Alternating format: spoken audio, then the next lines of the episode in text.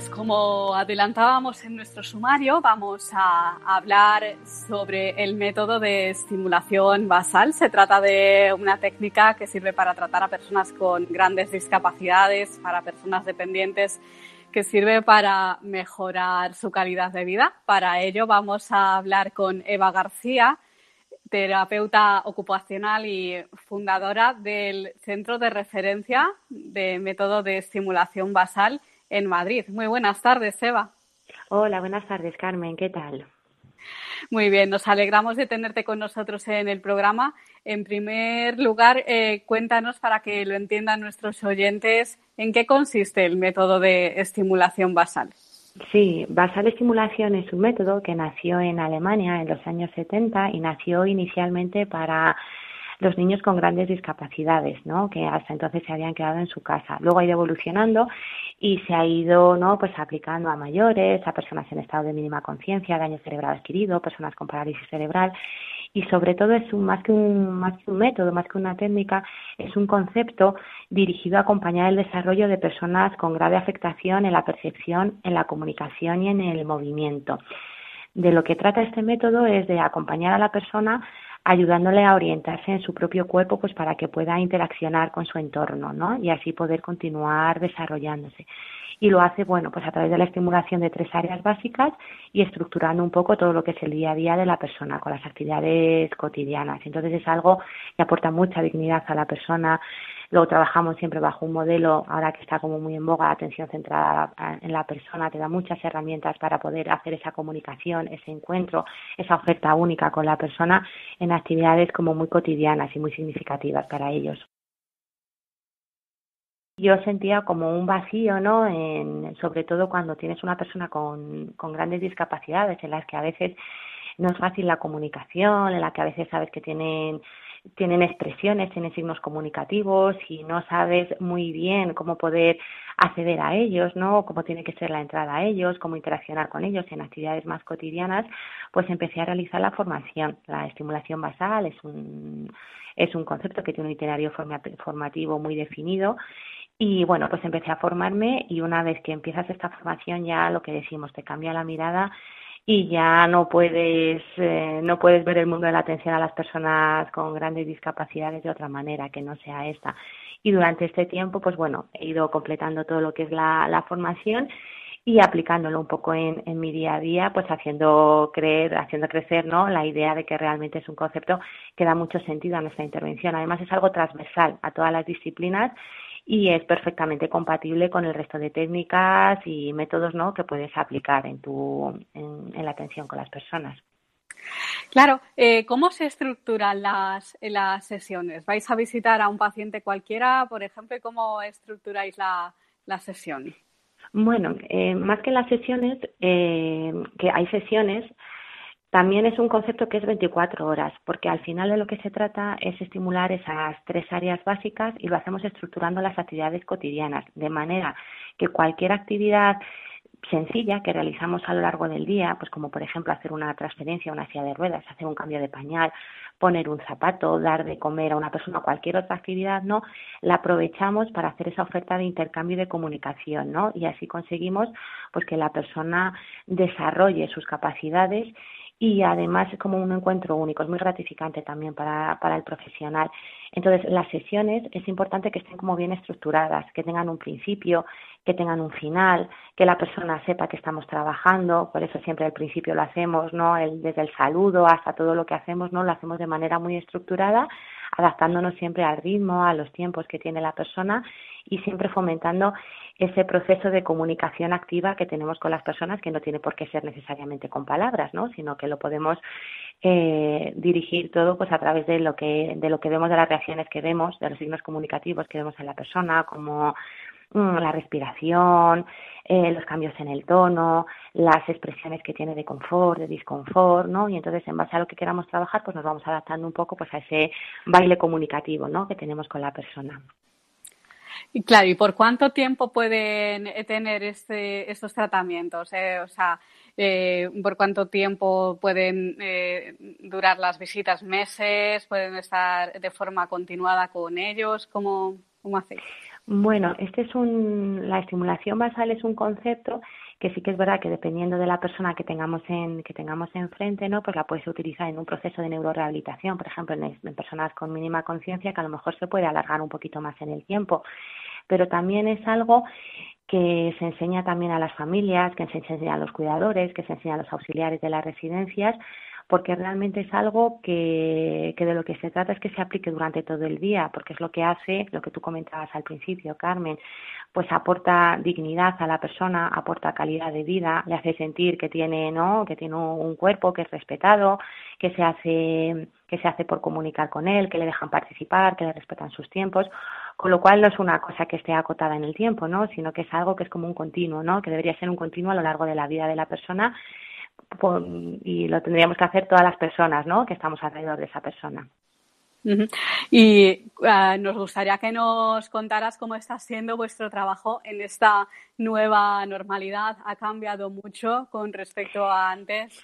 Sí, sí, sí, sí. Bueno, por desgracia este año es un año atípico, ¿no? Para todos y lo que ha sido la pandemia del, del coronavirus pues nos ha afectado a todos, ¿no? Y en especial ha afectado pues a estas personas con grandes necesidades de apoyo que muchas veces pues se han visto eh, privadas, ¿no? De sus recursos habituales, han tenido que dejar de ir a sus centros, han tenido que, que dejar de ir a sus colegios de educación especial, pero sobre todo yo creo que también lo hemos visto en que la medida que ha sido impuesta, ¿no? A nivel general ha sido como la, el distanciamiento social, ¿no? Y cuando estamos hablando de un concepto en el que la base es el contacto corporal, ¿no? En hacer a la persona sentir su, su propio cuerpo para orientarse, pues el hecho de que ese contacto, ¿no? Si imagínate las residencias como, estaban cuando cualquier contacto se podía ver como con, poniendo en, en riesgo, ¿no? La, la seguridad del, del auxiliar que estaba haciendo ahí cualquier, cualquier intervención. Entonces, el contacto no, pues ha sido como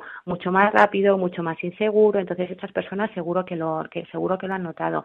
Y luego además hay algo que también ha influido mucho, es que ahora la comunicación la hacemos con unos medios de protección de por medio, ¿no? Llevamos una mascarilla, llevamos unos guantes, llevamos unos guantes que son de colores horribles, llevamos pantallas, llevamos una, una bata verde encima, con lo cual, claro, eso la persona puede hacer que no, que no nos reconozca, ¿no? Y que incluso pueda llegar a asustarse, con lo cual también hay que adaptarse a todo eso, hay que volver a presentarse para que la persona comprenda, ¿no? Dentro de sus capacidades qué es lo que está pasando y utilicemos, ¿no? Esas medidas de protección un poco para garantizar la seguridad, pero también un poco para eh, aportar tranquilidad a la persona, que sepa que no le vamos a hacer nada, nada grave, ¿no? Eso yo creo que también es algo muy importante a tener en cuenta. Claro, y cualquier persona puede formarse en esto, en este método. y vosotros los formáis. Cuéntanos un poco cómo hacéis esta pues, formación. eh, MEP, que es el, centro, ¿no? que es un poco referencia aquí en, en Madrid de, de la estimulación basal, ofrece todos los años pues los, los cursos que hay, ¿no? El, el, itinerario formativo que hay, que hay un curso inicial, un curso básico, luego hay un curso de profundización y luego hay acompañamiento en la práctica. Y luego aparte nosotros hemos puesto en, en marcha apoyados, que nos hizo mucha ilusión que nos propusieran para ellos a través de la Asociación para el Desarrollo de la Estimulación Basal en España, llevamos el grupo de trabajo aquí en Madrid, ¿vale? Que es verdad que lo, iniciábamos con mucha ilusión, teníamos nuestro primer encuentro previsto en abril y lo hemos tenido que posponer, ¿no? Por todo esto que, pues que ha pasado. Pero bueno, la idea es continuar apostando, ¿no? Por este, por este concepto. Nosotros, todos nuestros profesionales están formados en este, en este concepto porque apostamos, ¿no? Porque realmente tengamos esa mirada basal hacia las personas que más lo necesitan. Muy bien, pues para finalizar. Sí, ah, perdona. No, no, no, te decía que es una formación que, igual que la estimulación basal, que no requiere requisitos previos para que podamos trabajar con ellos, es eh, para todo el mundo, o sea, vienen fisios, terapeutas ocupacionales, logopedas, neuropsicólogos, maestros de educación especial, PTs, auxiliares, familiares, o sea, es una es una formación abierta a todo aquel que tenga que tenga interés, no hay restricciones. Perfecto, pues nos vas a dar para finalizar vuestros datos de contacto para aquellos oyentes que quieran obtener más información. Vale, pues nosotros estamos en Pozuelo de Alarcón, somos un centro de rehabilitación neurológica que además de tener el centro en Pozuelo hacemos atención domiciliaria en toda la comunidad de en toda la comunidad de Madrid y nada, pues invitamos a todo el mundo que nos quiera contactar y conocer de primera mano lo que, lo que hacemos, pues que, que venga. Nuestra página es www.mevers.es y nuestro correo pues info.mevers.es. Y nada, yo soy Eva, que soy una de las fundadoras y estaría encantada de, de atenderles en cualquier, en cualquier momento. Muy bien, pues Eva García, fundadora de Mevers, el centro de de referencia en método de estimulación basal en Madrid. Muchísimas gracias por estar con nosotros. A ti, Carmen, y enhorabuena por el programa, por dar visibilidad a todas las personas con diversidad funcional, que es algo que yo creo que es fundamental en nuestra sociedad. Muchas gracias. A un abrazo, hasta luego. un abrazo fuerte, chao.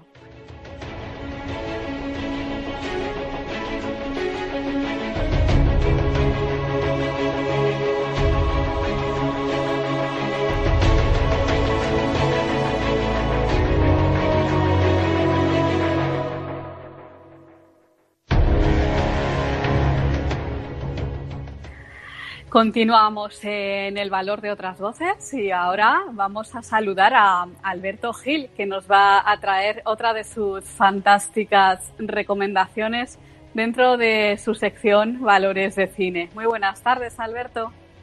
Un saludo veraniego, buenas tardes para todos, buenas tardes, Carmen. Sí, un caluroso saludo, sí, sí. Bueno, pues vamos con esa película que hemos elegido para el programa de hoy como siempre, como nos gusta a nosotros, basada además en una historia real. Así es. Eh, se titula Mi hermano persigue dinosaurios y, como decimos, está basada en una historia real. Eh, esta historia fue recogida en un libro eh, publicado en 2018 por la editorial Nube de Tinta, en la que el autor, Giacomo Mazzariol, italiano, cuenta sus vivencias con su hermano eh, que viene pues eh, con el síndrome de Down y lo que cuando le dicen que va a tener un hermanito a los cinco años y imagina que va a ser un superhéroe con el tiempo pues bueno tendrá que ir aprendiendo y, descubriendo que realmente sí que sí que puede ser ese superhéroe que soñaba de niño pero que la adolescencia eh, hará que a veces dude de esa certeza. Pues vamos a escuchar el tráiler de la película y ahora comentaremos esos valores que transmite. Será distinto a vosotros, especial. Sí, y la forma de moverse será distinta, seguramente un poco menos ágil. ¿Cómo se mueven las tortugas ninja? Mi hermano era más que especial, era un superhéroe. Tu hermano es un caso excepcional. ¿De verdad es tan fuerte? Dios mío, nunca sé qué decir en estos casos. La verdad es que me habíais hecho creer que era un superhéroe. Sois unos mentirosos. Empecé a entender enseguida que mi hermano era especial. ¡Yo! ¿Yo tendrá amigos? ¿Cómo estás? ¿Eh? Perfectamente. ¿O una novia? Tú me dijiste que solo tenías dos hermanas. Es que mi hermano está muerto. Es la primera vez que hablo con Ariadna. ¿Qué iba a decirle? Sí, tengo un hermano y es Down. Creo que se ha enamorado. Pasa las horas muertas peinándose el flequillo. Yo ya no te reconozco.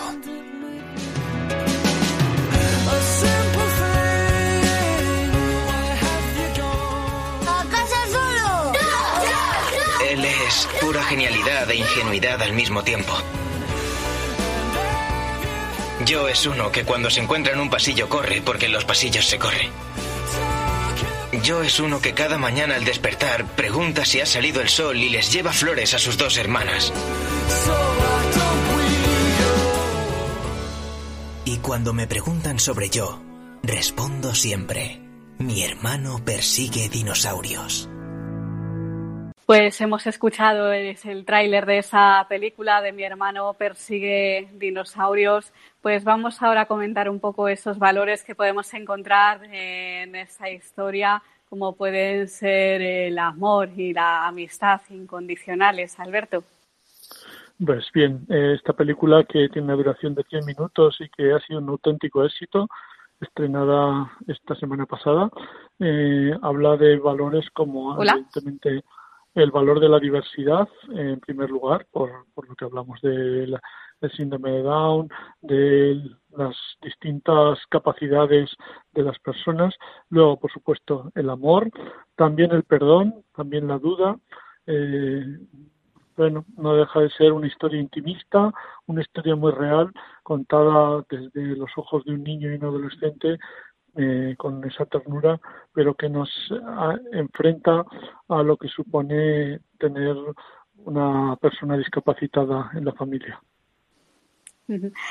Pues ah, hasta aquí lo referente a la recomendación de esta película, de esta historia tan bonita. Mi hermano persigue dinosaurios Uh, Alberto, vamos a recordar, tú eres escritor, estás eh, siempre con nuevos proyectos en marcha y quería preguntarte, pues, por el nuevo proyecto que tienes ahora, que es sobre viajes literarios, que, en ese canal que tienes en YouTube, eh, viene a ser como una nueva forma virtual de viajar. Cuéntanos. Bueno, pues eh, hemos aprendido durante los meses de confinamiento a utilizar la tecnología y pues en esa línea conjugamos dos, dos elementos como es eh, la parte audiovisual y la parte literaria para eh, viajar y viajar por orden alfabético de ciudad en ciudad, en, describiendo los lugares más importantes. Los vídeos en YouTube no pueden exceder o para que tengan cierta difusión en torno a los cinco minutos y eso supone pues una gran dificultad porque describir en, en cinco minutos una ciudad como las que llevamos hasta ahora, desde A Coruña hasta la última que ha sido Burgos en cinco minutos y además recomendar alguna obra, alguna novela que tenga relación con esa ciudad. No es fácil, pero creo que es una manera bueno diferente de viajar eh, uniendo la literatura y las descripciones de, esa ciudad que corresponda. Muy bien, pues Alberto Gil, escritor, colaborador habitual de este programa, muchísimas gracias por estar una vez, con, una vez más con nosotros y traernos estas fantásticas historias que nos traes. Pues estupendo. Si queréis eh, verme el canal, es Jesús Alberto Gil Pardo en YouTube y, no dejo de recomendar el libro y la película de mi hermano Persigue Dinosaurios, que realmente es muy emotiva y os, y os gustará. Un abrazo. Un abrazo.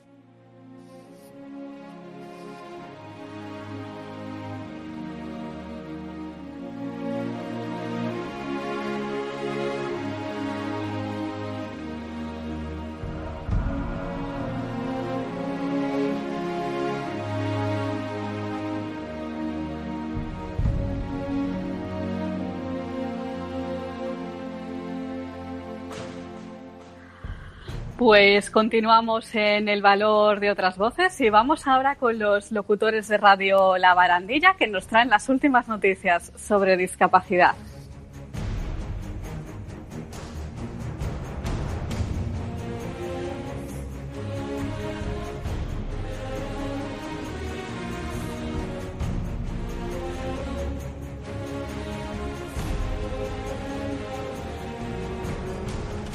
Buenas tardes. Los locutores de Conecta con nosotros de Radio La Barandilla os traemos esta semana a Radio María las noticias sobre discapacidad. Para la sección de hoy contamos con Ángel Antonio, Francisco y yo, Fe. Comenzamos. Los Reyes visitan en Navarra el centro de Aspace, un espaldarazo al sector de la discapacidad. Los reyes don Felipe y doña Leticia visitaron el pasado lunes el centro Ramón y Cajal de la Asociación de Parálisis Cerebral de Navarra, ASPACE, en apoyo, según la propia asociación, a la discapacidad. La visita de los reyes a Navarra se enmarca en la gira que está llevando a cabo por las comunidades autónomas para reconocer el esfuerzo conjunto de la sociedad española frente a la pandemia del COVID-19 y apoyar a distintos sectores sociales en la recuperación de la actividad. Inserta imparte en Logroño un curso de formación para el empleo para personas con discapacidad. Inserta Empleo, la entidad de Fundación 11 para la formación y el empleo, ha comenzado en Logroño un curso online titulado El coronavirus, una nueva realidad en el trabajo, al que asisten 14 personas con discapacidad. Esta acción formativa de 25 horas lectivas se imparte hasta el próximo 11 de agosto. ACIR y Fundación 11 mejorarán la inserción de las personas con discapacidad en los países de la Unión Económica Euroasiática. Han firmado un convenio marco de colaboración para promover la inclusión social y con ello la mejora de la calidad de vida de las personas con discapacidad y sus familias. El sector de la discapacidad reclama un comité de emergencia para el colectivo. COCIRMI, Comité Catalán de Representantes de Personas y Discapacidad, urge a la Generalitat crear un comité de emergencia para las personas con discapacidad y problemas de salud mental para atenuar los efectos de una segunda ola de contagios. La primera ola ha puesto al descubierto las debilidades de nuestro sistema para dar respuesta a las necesidades del colectivo, según su presidente Antonio Guillén. Para la plataforma, este comité tendría que ir encabezado por el presidente de la Generalitat, el conseller de Trabajo, Asuntos Sociales y Familia y el presidente de COCERMI, así como incluir a representantes de las principales federaciones de personas con discapacidad y problemas de salud mental. El Cabildo de La Palma abre la inscripción para el programa Verano sin Barreras, con el que la Consejería de Acción Social ofrece a personas con discapacidad la posibilidad de disfrutar de un día en la playa, acompañado por personal cualificado para atenderle.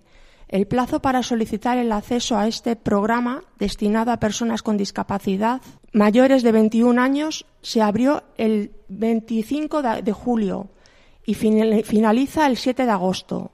Las personas usuarios deberán utilizar mascarilla quirúrgica y guantes para el uso de la silla anfibia. Esta solo se utilizará los días de marea llena y bandera verde.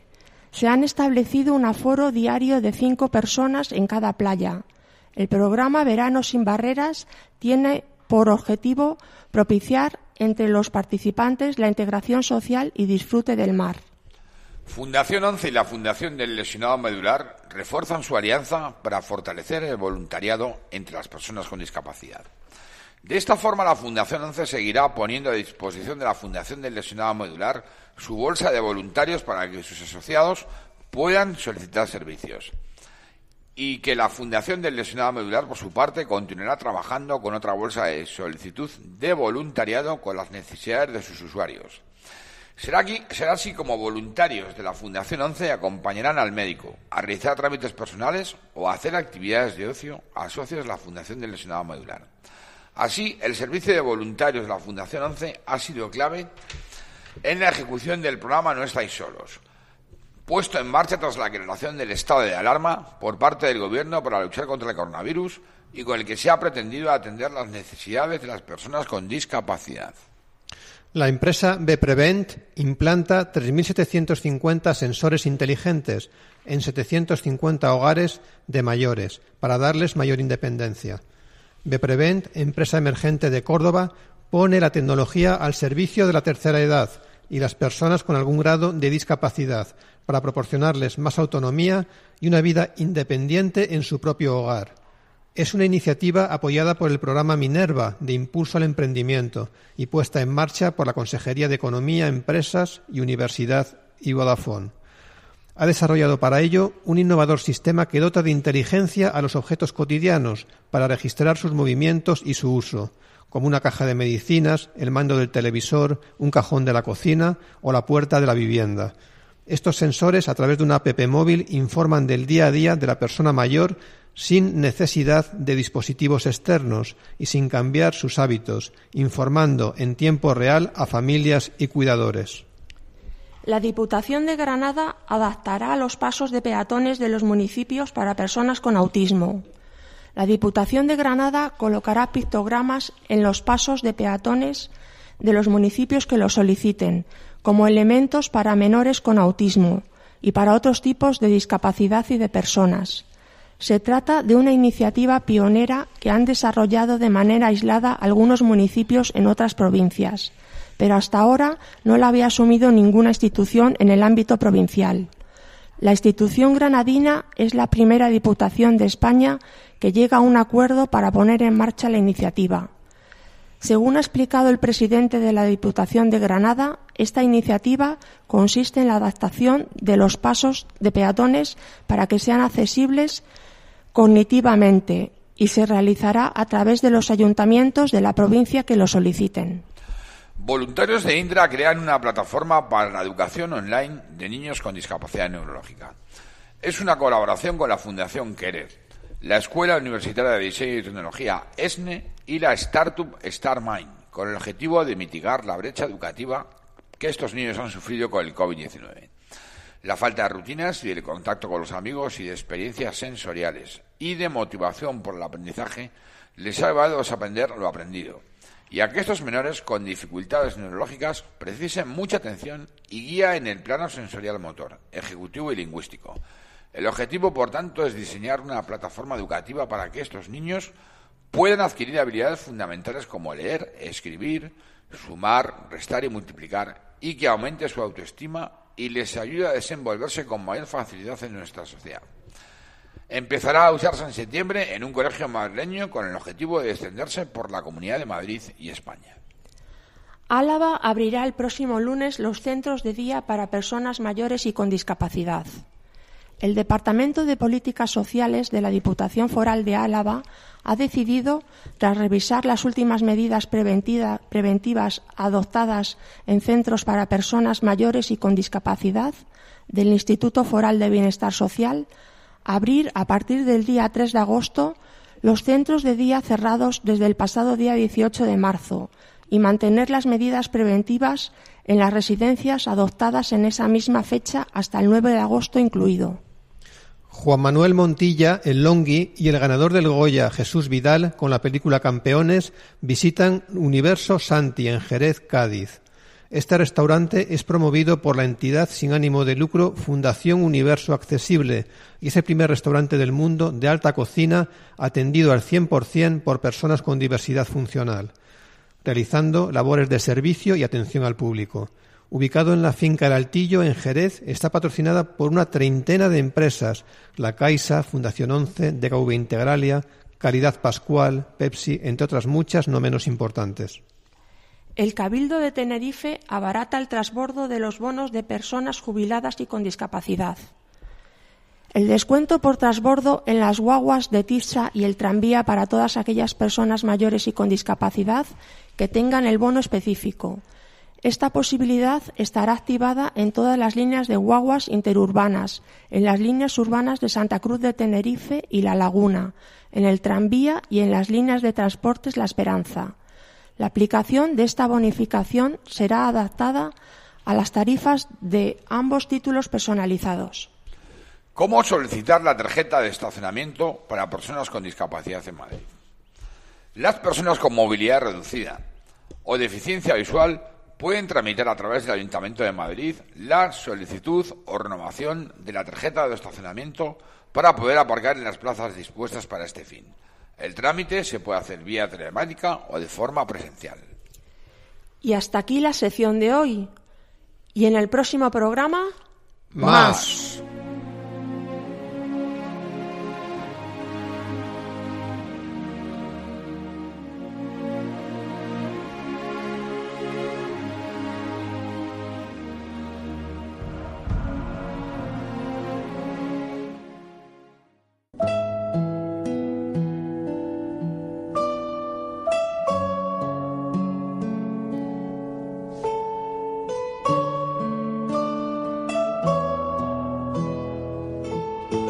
Testimonio.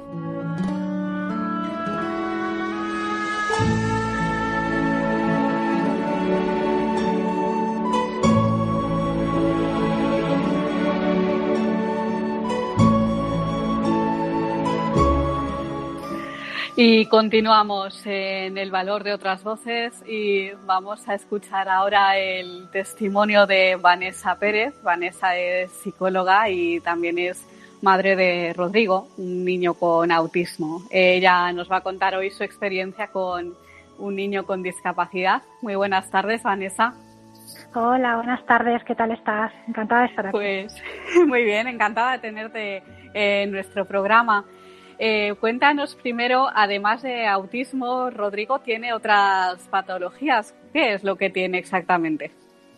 Sí, bueno, Rodrigo tiene sobre todo, aparte del autismo severo, tiene una discapacidad intelectual del 75% y una epilepsia refractaria, es decir, que no está controlada con, fármacos, ¿no? Además tiene muchas más eh, afectaciones a nivel de equilibrio, de sistema digestivo. Él tiene un, gen alterado, eso sí que lo sabemos, pero todavía no hay literatura científica al respecto, o sea, es un cuadro sindrómico sin diagnóstico de momento. Pero vamos que se caracteriza sobre todo por esos tres, por esos tres trastornos. ¿En qué momento os dais cuenta de que algo no va bien en Rodrigo? Bueno, Rodrigo tuvo tuve problemas en los últimos meses de embarazo, pero claro, eh, como muchas mamás, ¿no? Que tienen que hacer reposo y no sospechaba que podría llegar a esto. Y también hubo problemas durante el parto. Realmente el punto crucial fue a partir de los seis meses, los momentos en los que los bebés empiezan a estar sentados, empiezan a cumplir determinados hitos del desarrollo. Y de los seis a los doce meses vimos que Rodrigo no hacía absolutamente nada y a partir de ahí ya a los 12 meses fue cuando tras mucho insistirle al pediatra, pues fue cuando ya empezamos a prestar más atención y ya con 15 meses tuvo su primera crisis convulsiva y fue el, detonante, ¿no? El momento ya en el que empezaron toda la retaila de pruebas y, bueno, ir de profesional en profesional. ¿Cuál es vuestra primera reacción cuando os dan el diagnóstico? Pues negación, negación, porque aparte de venir, eh, Rodrigo tiene una hermana que con la que se lleva 16 meses nada más, entonces se nos juntó el tener dos bebés muy pequeñitos, el cansancio de la maternidad y tener un bebé que además eh, no estaba cumpliendo pues con, con, el desarrollo que tenía que cumplir. Entonces era un poco el cansancio acumulado de la maternidad más el estrés y el miedo de pensar que, que podía tener algún tipo de afectación.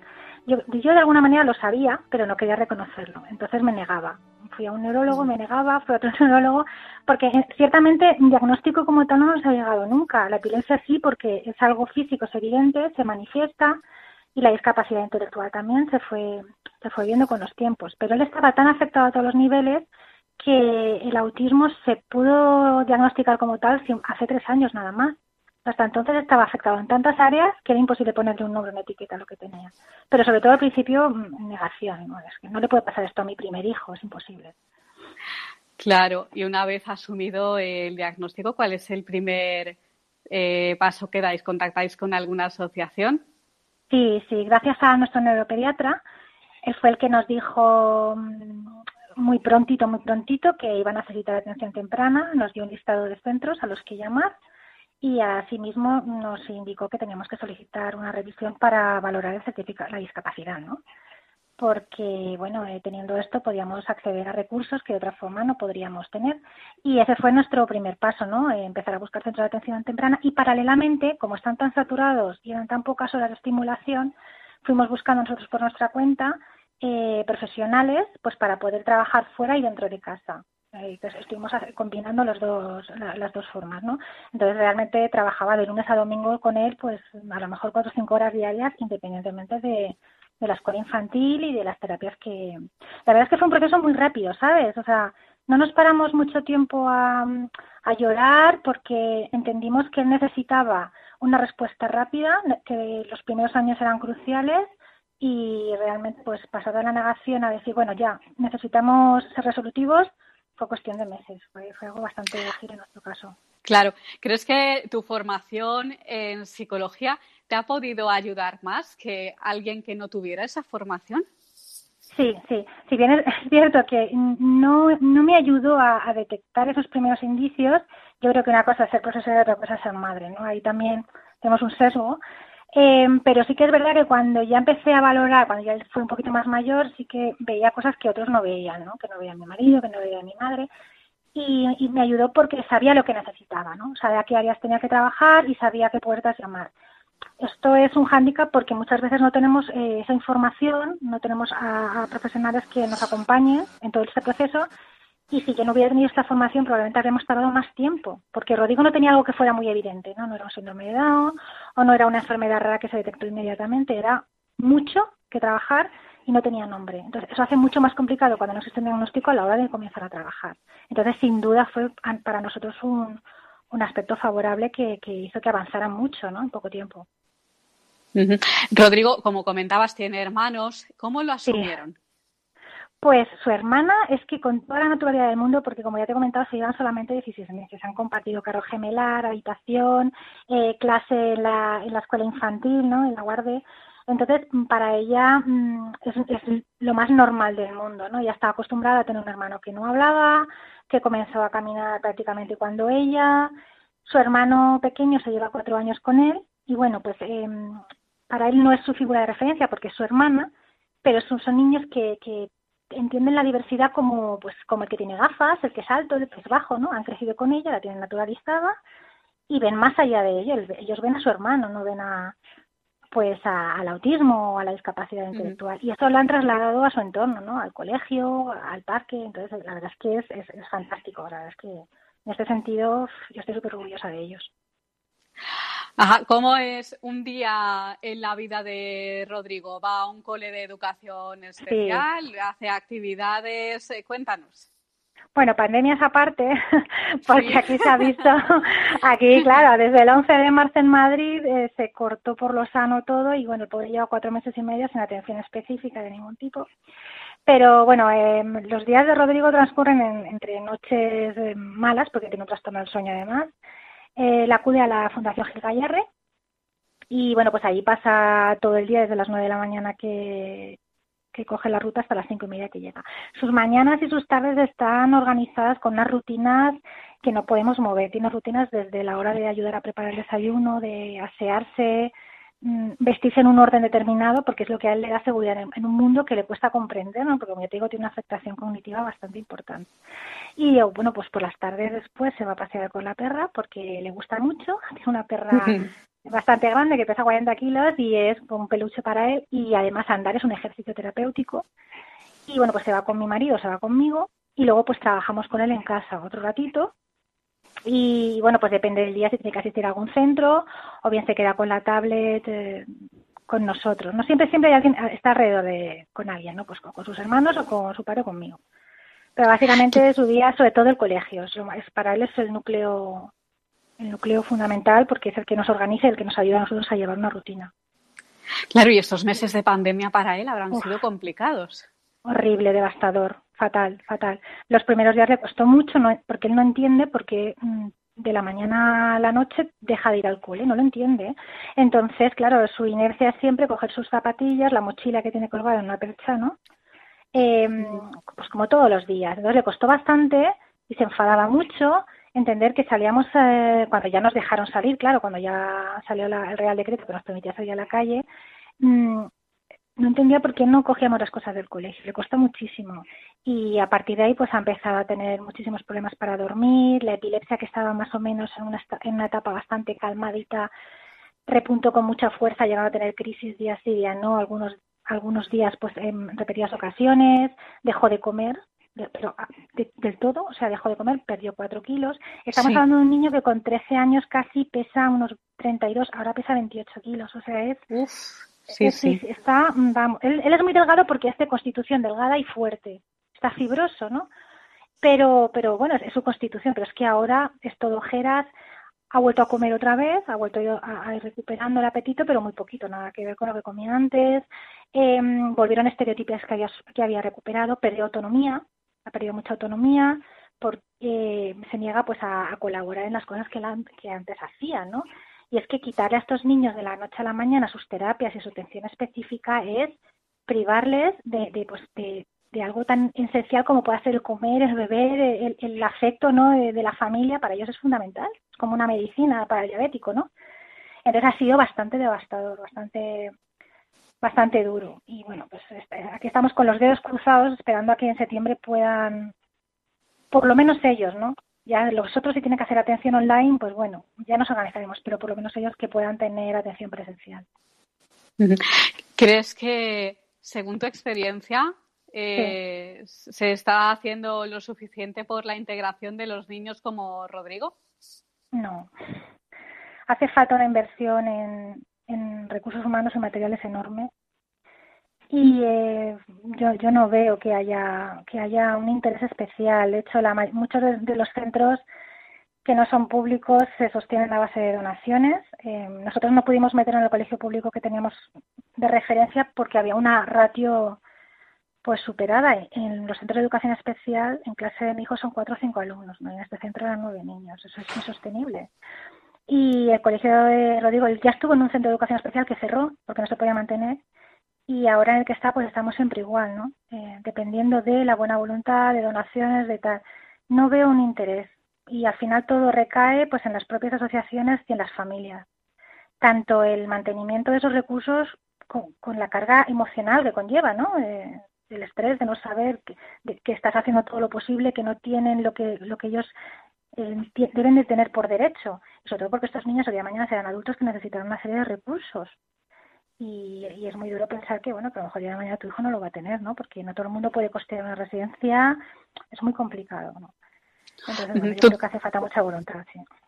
Tú tienes tu blog en internet, cuéntanos eh, mm, dónde pueden verte en internet Y bueno, eh, ¿sobre qué hablas en, en ese blog? ¿Qué se pueden encontrar ahí nuestros oyentes? Pues sí, mira, mi blog se llama Y de verdad tienes tres, porque era una frase que me decían constantemente cuando iba con los tres bebés, porque es que tuve a los tres en cuatro años y además con uno que, que, bueno, pues que parecía más pequeño que los demás, ¿no? Y fue una frase que me hizo mucha gracia y un día pues decidí abrir un blog hace seis años y es un blog que está centrado en la maternidad, pero desde un punto de vista de las familias numerosas y más concretamente en las que la discapacidad eh, o alguna enfermedad rara está presente, ¿no? Eh, mi objetivo es visibilizar una realidad que para muchos es desconocida, porque entiendo que si no se conoce, si no se conoce cómo vivimos tantas y tantas familias, y no se conoce, difícilmente la gente puede entender y puede lograrse una inclusión, porque la inclusión es cosa de todos, no solamente es cosa de las familias que tenemos un miembro con diversidad en casa, ¿no? Es, algo a nivel social. Entonces, tengo un empeño mmm, particular en que se conozca mm, mi realidad y en la de muchas otras familias. Hay una sección en la que las familias participan y cuentan su historia y pues bien piden ayuda o comparten recursos, entonces se, se crean comunidades de apoyo súper bonitas. Entonces, bueno, pues el, el, blog tiene sus redes, tiene Instagram, tiene Facebook, tiene Twitter y ahí pues eh, es, es, no solamente es compartir mi experiencia con la discapacidad, sino todo lo que yo voy aprendiendo, ¿no? A lo largo de, de esta maternidad, desde recursos, eh, pues eh, congresos, formaciones, mm, no sé, ya forma parte de nuestro día a día, la verdad es que ya es, sí. lo consigo ya, porque creo que es una labor, eh, una acción social importante y creo que es de justicia que, que si yo ya he pasado por e, ese camino de aceptación, ¿no? Y pueda ayudar a otras familias, ¿no? En todo este proceso. Pues sí, pues para finalizar queríamos pedirte que mandaras un mensaje de ánimo pues a esos oyentes que pueden estar en una situación similar a la vuestra, pues para que no dejen de luchar por salir adelante. ¿Qué les dirías? Pues es, es muy difícil, porque yo lo entiendo porque he estado en ese, en ese lugar, he estado en el mismo lugar que, que vosotros, y mm, la aceptación eh, requiere de primero tocar fondo, y además es que no hay atajos, tenéis que pasar por ese proceso de duelo, por ese dolor, pero llega un día que vais a ver más allá de la etiqueta, vais a ver a vuestro hijo de verdad y, y, el dolor se, supera. Vais a tener días de bajón siempre, pero eso no va a desaparecer nunca, pero cada vez os vais a levantar más pronto y con más fuerza, porque tenéis niños que dependen de vosotros y además es que es un amor tan grande, tan incondicional, que cualquier pequeño logro, cualquier avance va a dar por bueno todo el esfuerzo. Entonces yo prometo, y eso sí que puedo prometerlo, otras cosas no, pero sí que puedo prometer que el dolor pasa que cada vez se lleva muchísimo mejor y que al final se disfruta de una maternidad que no es ni mejor ni peor, que es diferente de la que tú habías pensado, pero que es una maternidad eh, maravillosa.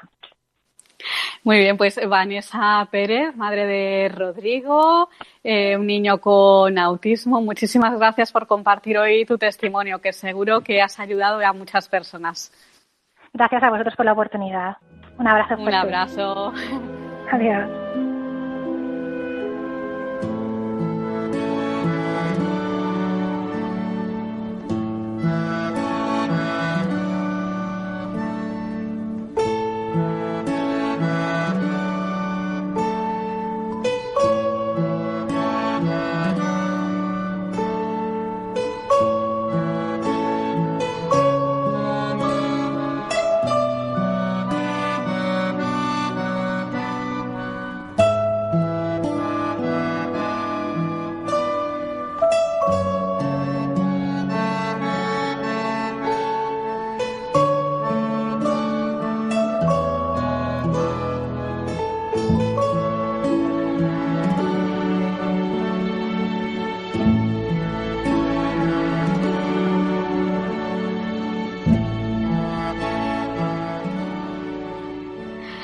Pues hasta aquí llega la edición de El Valor de otras Voces, este programa de hoy. Les vamos a recordar nuestras formas de contacto. Por un lado tenemos nuestro correo electrónico, que la dirección es el valor de otras voces arroba radiomaria.es, el valor de otras voces arroba radiomaria.es. Y también tenemos nuestro contestador. El teléfono es 910053305 91 005-3305. Como siempre, ha sido un placer estar en estos micrófonos con ustedes. Un abrazo muy fuerte y muchas gracias por estar ahí.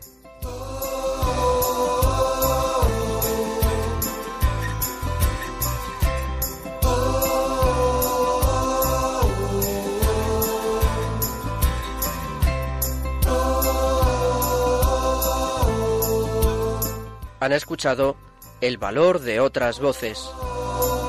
Un programa presentado por Carmen Massanet.